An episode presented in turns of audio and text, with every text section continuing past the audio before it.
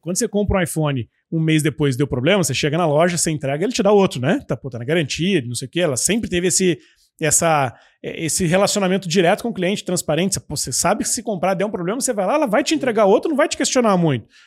Se clonar o meu cartão, será que vai ser assim? Me devolve o dinheiro rapidinho? Se tiver um problema no investimento, deu um, a, a, clonar a conta, roubaram o dinheiro. Será que esse mesmo padrão é, é isso que os clientes esperam da Apple, né? E é bem diferente do que se tem hoje dos serviços financeiros.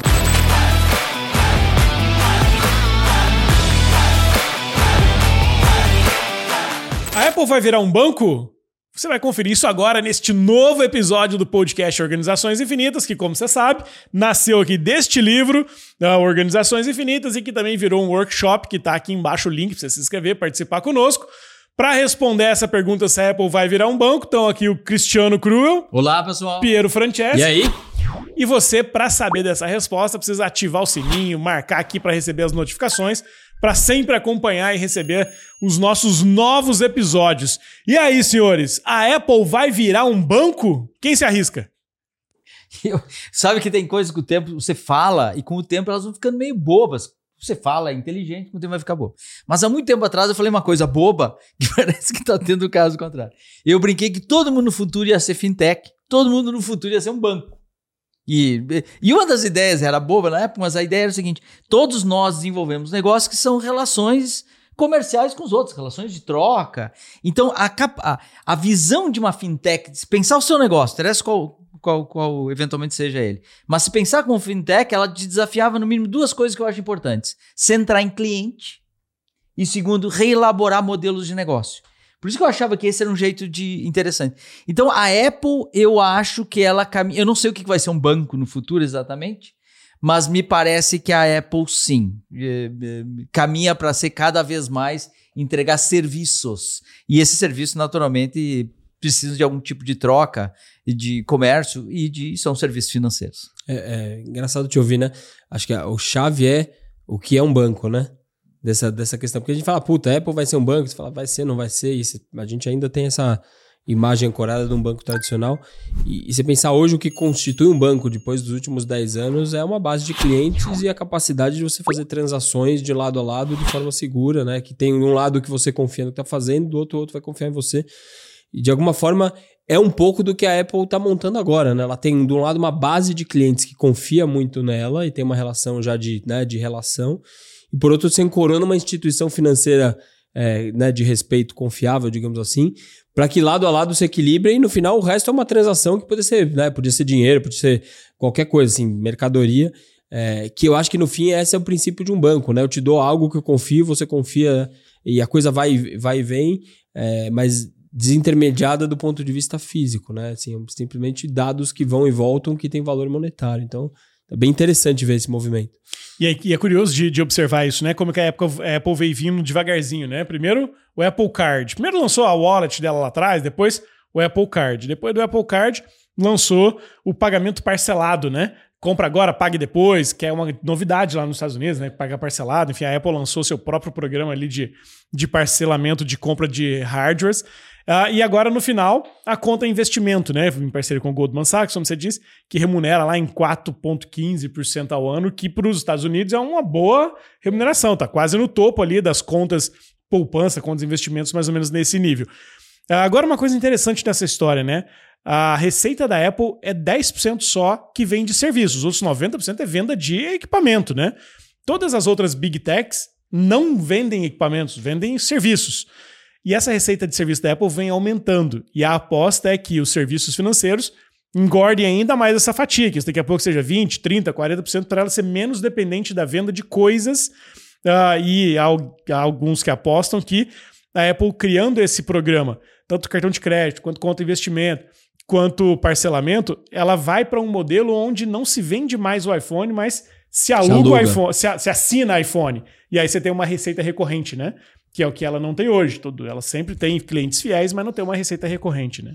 Aí, a vantagem de você ser, ser o dono do dinheiro ali, né? Pegar esse dinheiro, primeiro que você já tem uma base de cliente instalada, então você não tem custo de aquisição, simplesmente um custo de conversão, né? Você fala, porra, vem pra cá, deixa o seu dinheiro aqui, aproveita. Só, só te- só 1,25 bilhão de clientes com 2 bilhões de iPhones na mão. Só pra Não, te. e, e é- e talvez seja o único, posso falar uma bobagem aqui, mas é um banco global que já nasce global, né? Assim, no sentido amplo, porque ele já tem clientes em todos os lugares do mundo, tem uma marca incrível, ela não precisa ser construída como marca, como aquisição de cliente. Ela já tem basicamente todos os seus dados, inclusive suas, suas, suas senhas, eh, o Face ID, ela já faz transação financeira, porque você assina, paga com dois cliques da tua cara e já compra coisa. Então acho que tem um negócio incrível e, e, e você pensar filosoficamente, assim, é como se a agência, que a agência fosse física de um banco, ela passou a ser um, né, um smartphone. Ela era dona da agência, mas não era dona da conta, né? Todo mundo tinha uma agência na mão, mas era um, alugava pro banco de alguém. Agora tá falando assim, eu tô dono da agência física, que é esse negócio, e agora eu sou o banco também, né? Então vou parar de alugar a agência pros outros, eu quero que você deixe no meu banco. Então o, o serviço e a agência, vamos falar assim, a agência nova que é o mobile, estão juntos. Isso é uma capacidade de alavancar um trilhão de oportunidades, como cashback, como nessa questão da troca do aparelho, uso de dados, uma experiência sem fricção, porque ele já tem todos os seus dados, já sabe onde você está, já sabe o que você precisa, já sabe o que você compra. E, e- e isso tá ligado ao lance de dados primários, né? Então ela começa a ser dona de mais dados, sabe seu poder aquisitivo, seu poder econômico, consegue ser mais assertiva, inclusive para vender publicidade, que é outra frente importante eh, de serviços que essas empresas estão buscando. Tá aí uma boa pergunta mesmo. Que, que parece ser uma reflexão sobre um banco no futuro? Quando falou banco, me lembrei de algum cowboy entrando lá no, No, no Vale do é. Silício assaltando um Um banco. saco isso. de dinheiro. Ou para trás eu lembrei dos Templários, ou talvez lá da família Médici. É, é, é, essas são as reflexões que a gente tem. Ou a agência, né? Da agência. Então, agora, a provocação de vocês me faz refletir uma outra coisa. A gente vê que uma das tendências, tendências gerais, assim, não precisam ser válidas para tudo, mas uma era o que a gente chamava de servicialização, né? A- é, vai ser cada vez mais difícil ganhar dinheiro só vendendo produto, então vai ser o adicionar valor. A, a Apple vem ganhando esse mercado na última década, vendendo, tanto, tanto é que virou um frenesi. Todo ano Isso. Todo ano tu já espera a versão, que nem versão do automóvel, né? Mas parece que em algum momento aquilo pode ter um desgaste. Existe pressão hoje sobre a economia, a economia circular, cada vez mais lixo eletrônico por aí. Eu tenho que fazer uma coisa que não dura, porque ele logo faz downgrade. Então eu, eu começo a imaginar, e agora se tu vê assim, essa, essa, essa dificuldade global de, eh, de produção, produto, a manufatura do produto, e se isso também não dá um. não empurra um pouquinho a ideia de o que, que nós temos que entregar? O valor. Porque só a coisa, né? Não, não, o, o que, que se faz com a coisa? E aí eu vejo bem o que o, a- talvez a coisa mais valiosa que a Apple criou foi essa legião de clientes fanáticos É. certo? Total. E esse, e esse, esse é um vendedor, né? Ter um negócio que você tem cliente é muito bom. Agora, ter um negócio que o cliente ele é advogado da causa, isso é fantástico. E a Apple parece que conquistou isso. Então eu acho bem natural, talvez um pouco de uma pressão ainda sutil, mas eu acho que ela vai caminhar para a servicialização, sem dúvida, que é algo que ela está fazendo através dos serviços financeiros. Agora, o cliente da Apple é apaixonado porque o aparelho é bom, o serviço é bom, o atendimento é bom, tudo é bom, né? A experiência de abrir a caixa é bom, de ir na loja é gostoso. Ah, mas a Apple vai sofrer uma pressão para que essa mesma qualidade venha no serviço financeiro, né? Quando Boa. você compra um iPhone, um mês depois deu problema, você chega na loja, você entrega, ele te dá outro, né? Tá, pô, tá na garantia, não sei o quê. Ela sempre teve esse, essa, esse relacionamento direto com o cliente, transparente. Você sabe que se comprar der um problema, você vai lá, ela vai te entregar Isso. outro, não vai te questionar muito. Se clonar o meu cartão, será que vai ser assim? Me devolve o dinheiro rapidinho? Se tiver um problema no investimento, deu uma, a, ro- clonar a conta, roubaram o dinheiro. Será que esse mesmo padrão a- a- é isso que os clientes esperam da Apple, né? E é bem diferente do que se tem hoje dos serviços financeiros. né? É, as reflexões, a gente chama de universos paralelos, assim. Qual é uma das características, vou filosofar aqui, qual é uma das características principais para você fazer uma escolha de um banco? Segurança. Não, eu juro, pagar bem, não sei o que mais. Segurança tá entre os top ali, né? Número um é não perder, né? É, é. Agora, pensa assim, a Apple, ela é fã, em todo esse mundo digital, não, não tem nada 100% seguro, mas ela sempre foi uma referência em segurança. O vírus pegava mais no teu Windows que pegava no, Não pegava no No teu Mac. No, no Mac. O- Então ela sempre teve esta. Essa sempre foi um- uma referência muito forte da companhia do que ela faz das decisões. Então, para mim, é uma reflexão direta que faz. Talvez um dos atributos primeiros na escolha de um banco ou serviços financeiros está relacionado à segurança. E isso a Apple, eu acho que ela ainda tem como fortaleza. Ela ainda tem como fortaleza. Logo, um valor aqui, um atributo aqui, empresta para essa coisa aqui. Mas, mas tem um. Óbvio que estamos no território da especulação, né? Mas se você tem 80%, 90% da sua receita vindo de hardware, e sabe que esse mercado é um mercado muito agressivo, né? E ele está há muitos anos no mesmo padrão. Vamos falar assim, o padrão um smartphone é um padrão que já tem 15, 20 anos. Existe um cenário de futuro que talvez não seja isso, né? A gente vem discutindo desde o ano passado se é um óculos, se não é, se implanta o chip, se é o um metaverso, se é um não sei o que lá. Então, pensa você lá no lugar da Apple, maior empresa do mundo. Existe um cenário que você tem que estar tá pronto de que talvez não tenha hardware, seja o que for, né? E se não tiver hardware, talvez ele exista, mas não é comprado, e talvez ele nem exista. Então, no, no mapa de futuros, existe esse futuro. Assim, cara, você tem uma urgência na ambidestria que é continuar fazendo, é o que a gente fala muito, é continuar fazendo o melhor iPhone do mundo a cada ano, né? Mas ao mesmo tempo começar a transicionar seu modelo talvez para mais serviços. Se você voltar um tempo atrás, não é muito diferente do que há 20, posso estar errado, anos atrás, quando a IBM fez essa transição. Ela era uma empresa baseada, criadora do PC, um hardware, e ela viu que o PC ia, ia morrendo, ia ficar cada vez mais difícil, ela foi migrando para serviços, né? Óbvio que é outro tipo de serviço, serviço consultivo, mas ela foi migrando, ela fez uma grande transição de 5 a 10 anos. Então, você pode ler como curto prazo de que ela quer mais capturar mais receitas, mas você pode ver também como médio e longo prazo de trabalhar ambidestramente num cenário de talvez não tenha mais gente comprando coisa em loja, talvez isso aqui seja um pedaço de tecnologia que seja substituível. Ah, mas talvez não seja, e talvez. Beleza, mas já estou pronto e estou criando uma nova linha de receita. Né? Então, o princípio que a gente fala muito que toda empresa deveria trabalhar na ambidestria é fazer muito bem o que você sempre fez, com muita eficiência, fazer o seu melhor iPhone da vida, mas ao mesmo tempo explorar novas linhas de receita com naturezas de negócio ou modelos de negócio muito diferentes dos atuais, para você estar tá com o seu head estratégico, digamos assim. Acho que eu, eu leio dessa forma também. Sim. Então vamos lá. Cartão de crédito, uh, conta, conta remunerada, Buy Now, Pay Later, que no Brasil se chama em quantas vezes? Né? Quantas vezes? Pagar em quantas vezes? Quantas vezes? O, então, esses são serviços assim, bem, bem caro de banco. Agora, se você olhar, qual é um drama hoje? O, o iPhone é um objeto de desejo para muita gente, claro, quase um sinal de status, mas é, né? Qual é um dos dramas hoje em cidades com, sei lá, um nível de insegurança grande no Brasil? Ser assaltado e alguém levar seu, seu smartphone, não é isso? Do ponto de vista de segurança de dados, do Sim. ativo que você tem. Então, se a Apple começa a caminhar mais para te entregar, não te vender o automóvel uma vez, mas vender o mesmo automóvel 100 vezes, que é uma frase da indústria automobilística nova, né? O que, que ele faria para me vender todo o mês o meu iPhone? E ele já faz com segurança e já e a gente já paga a conta lá para botar as fotos na nuvem e a gente já paga. Se tu olhar, é, não sei, me parece meio natural imaginar uma, uma probabilidade alta que a, que a, que a Apple vai caminhar para lá. Ela vai nos incorporar cada vez mais serviços. Você vai sempre ficar com aquela tensão se você está muito dependente de um fornecedor, que é natural que se pense. Mas eu acho que muita gente iria aderir. Eu não sei, eu pensaria assim: será que eu prefiro pagar uma vez por ano ou a cada vez dois anos trocar o meu iPhone? Ou eu gostaria de, toparia pagar por mês um serviço contínuo e se me roubarem já está assegurado? E se tiver isso, meus dados já estão segurados. E se daqui a pouco o cara invadir, a minha conta já está segurada. Eu não sei, eu acho que é. Eu apostaria que é um, é um trend hoje que tem uma probabilidade alta. Uma, uma, uma, dúvida. Se eu sou. Se eu tenho um Samsung, eu posso ser correntista no banco da Apple? Essa é uma boa pergunta, né? Essa é uma boa pergunta, porque se de alguma forma é um banco que ele depois ele é um banco melhor que os outros, mais bacana, e eu tenho um Samsung e eu consigo ser correntista no banco da Apple, isso é uma grande estratégia, inclusive, para a migração de, né, de padrão de roubar market share. Porque fala assim, vem para cá e tal, e faz portabilidade. Então você vê a quantidade de estratégias que se abrem, né? Meu, meu iPhone caiu essa semana embaixo quebrou. É, caiu no chão, tá tudo craquelado aqui se eu tivesse o banco da Apple, eu falo, cara, você tem uma manutenção gratuita pelo seu cashback do cartão, não sei o que lá, tal, tal, tal. Puta, é incrível. Me manter o referente, em vez de dar o cashback na viagem, tem uma manutenção a qualquer momento do, né, da tela que quebrou, ou do, da película. Então, acho que tem, tem várias estratégias, subestratégias que a hora que você tem esse banco, que é uma articulação, vamos falar assim, que você tem o lugar da tua moedinha, você pode transformar essa moedinha em várias outras coisas, em serviço, portabilidade.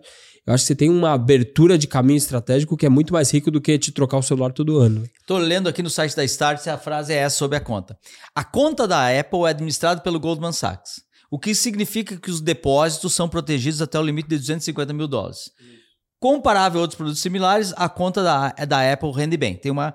Olha só que interessante. A gente já escuta das grandes instituições financeiras há alguns anos que o maior risco para elas, muitos reportavam assim, não eram as fintechs, mas eram as big techs. Concorda? Tá. Agora, essas grandes, os grandes bancos, os grandes, sei lá, instituições financeiras, eles podem olhar como ameaça ou criar maneira de se interrelacionar. É, muito legal. Concorda? Então, é a história da, da, da, da Treliças? das treliças. O cara pode olhar e ver como competidor, não, não, vamos, vamos, vamos surfar junto essa, essa mudança. Porque eu posso aguardar e ver isso como uma ameaça para o meu negócio, ou eu posso olhar isso como uma necessidade, uma, algo que force mudança. E eu acho que, porque é o seguinte, operar banco, operar crédito, isso também tem ciência e é, é. complexo e tem muitas mas, dificuldades de fazer. Mas, mas ó a treliça, né? A gente sempre pensa que o mundo chegou onde está, né? Tinha lá os big bancos aqui no Brasil, tem lá o Nubank, muito bacana, e outros. De repente você fala assim, cara, tem dois hoje insurgentes que vem um de cada lado no lugar menos esperado. Tem o Mercado Livre, com o Mercado Pago, que já é um banco gigantesco, mais de metade da receita e tal, e tem de repente a Apple que vira banco e não sei o que lá. De repente você tá, né, assim, tá conduzindo, você é um neobank, fez o mais difícil que é chegar em 70 milhões de clientes, é um banco muito bacana que as pessoas gostam. Você fala, puxa, venci aquela batalha anterior. É verdade, mas de repente tem a insurgência, ela acontece né, na, no entrelaçamento, como a gente fala, né? Da transversalidade, que é incrível. De repente, um banco, um dos maiores bancos do Brasil, começa a ser um mercado pago, né? É, que vende um e-commerce. De repente, cara, um cara que vende né, iPhone começa a ser um banco também. E eles começam a disputar essa mesma nova geração, que talvez nem é a geração anterior, que já está no novo princípio de banco, não tem que ter agência, banco tem que ser diferente, banco tem que prestar um bom serviço, mas vem de, de lugares muito diferentes, né? E eu acho que essa é a essa é a grande magia, essa é a grande é, é, assim, parte interessante hoje, que as barreiras de entrada elas não existem, porque a insurgência ela vem lateralmente, né? Ela vem de lugares diferentes do que aquele pool de quem são os meus concorrentes. Então, estamos testemunhando aí uma transformação, mais uma, né? Depois de 5, 10 anos já vai vir mais uma daqui para frente. Agora, essa, essa pegando o ponto do Cristiano lá, todo mundo vai ser um banco. O Piero, pô, vai surgir novos bancos aí, competidores, big techs. A Apple, um banco ele tem por características, quando você olha um banco, você quer, pô, quer um banco sólido, quer um Isso. banco que tem história, tem, tem segurança. A Apple vale 2,6 trilhão de dólares, vale mais que qualquer banco do mundo. Tem 200 bilhões de dólares em caixa. Ele tá ali no, na conta corrente, 200 bilhões, tem liquidez pra caramba. Dá para olhar para essa empresa e dizer assim, pô, eu confio num banco da Apple. Só que do outro lado, tem o Twitter também que já entrou com o pedido lá nos Estados Unidos para também virar um banco. Só que o Twitter, pô, é uma plataforma que tem menos robusta, vale 20 bi, segundo o Elon Musk. Tem o Elon Musk como CEO. É. Tem um monte de problema de vazamento de dados ali há pouco tempo. Será que dá para confiar? Dá para confiar? O CEO do banco do Twitter é o cara que troca o logotipo do passarinho azul pela carinha do cachorro da criptomoeda. É isso, é isso. E aí, será que, será que é, todo mundo quer ser um banco, mas será que todo, mundo tem vocação um para ser um banco? É, pode ser um banco, né? É interessante. Eu nunca vi, mas tá aí alguém que se quiser plotar pra gente nos últimos 100 anos, quantos bancos nasceram no Brasil por ano? Podia ser uma, uma é. Eu me lembro da história do fundador da Twilio, que é uma empresa tech, contando da, da Holanda. A Holanda tem bancos. Pô, a Holanda tem um histórico de, de, de, de, de, de eh, serviços financeiros e e de comércio global muito grande. Lá tem o, o, ING, por exemplo, um bancão holandês, né? E, e, conta uma história que recentemente, faz muito tempo, começaram a surgir esses novos banquinhos, fintechs, assim, né? Um chama Bank, Bank, B-U-N-K. É um banco novo, banco digital, assim. Diz que quando eles foram solicitar para abrir um banco na Holanda, diz que ninguém lembrava mais. Como é fazia? Ninguém lembrava mais qual era o protocolo, porque fazia tanto tempo que ninguém pedia para abrir um banco na Holanda. Então, se, talvez se a gente plotar a quantidade de bancos nascendo e eventualmente desaparecendo, né? Mas uh, se a gente lembrar do nosso tempo, 20 anos atrás, quantos bancos a gente conhecia e quantos bancos hoje a gente conhece, a gente já vê que essa a, a, a oferta entre aspas, está muito grande. É oferta, é especialização, é nicho. Uma vez o Piero explicou. O mercado, como é que você falou bonito, Piero? Ele, ele abre depois ele recolhe. Ele, ele, ele, ele consolida e depois fatia. Né? Fragmenta. É, é. Ele, fra, é. Ele, ele consolida e depois ele fragmenta. Agora parece que está fragmentando. Vai fragmentar de novo. Eventualmente vai, vai dar uma consolidada.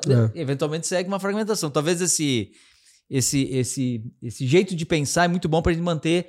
A gente tem que ser sempre é, atento a movimentar se ele tá. Se tu tá. Para que lado tu tá. E às vezes é bom estar tá pro lado contrário também, né? Às vezes tu tá Não, pegando vale, a onda. Vale, vale dizer que o Facebook, alguns anos atrás, não sei se quatro ou cinco, tentou criar uma moeda única, chamada Libra. É, mas bem no meio do escândalo de vazamento de dados, ela começou a tentar criar uma moeda. E aí isso foi diferente de criar um banco, né? Aí os governos ficaram contra, o cara, que, o cara malucão lá tentou criar uma moeda global acima, que é quase que um Bitcoin em paralelo ali, e sofreu um baita, baita ataque e aquilo foi para trás.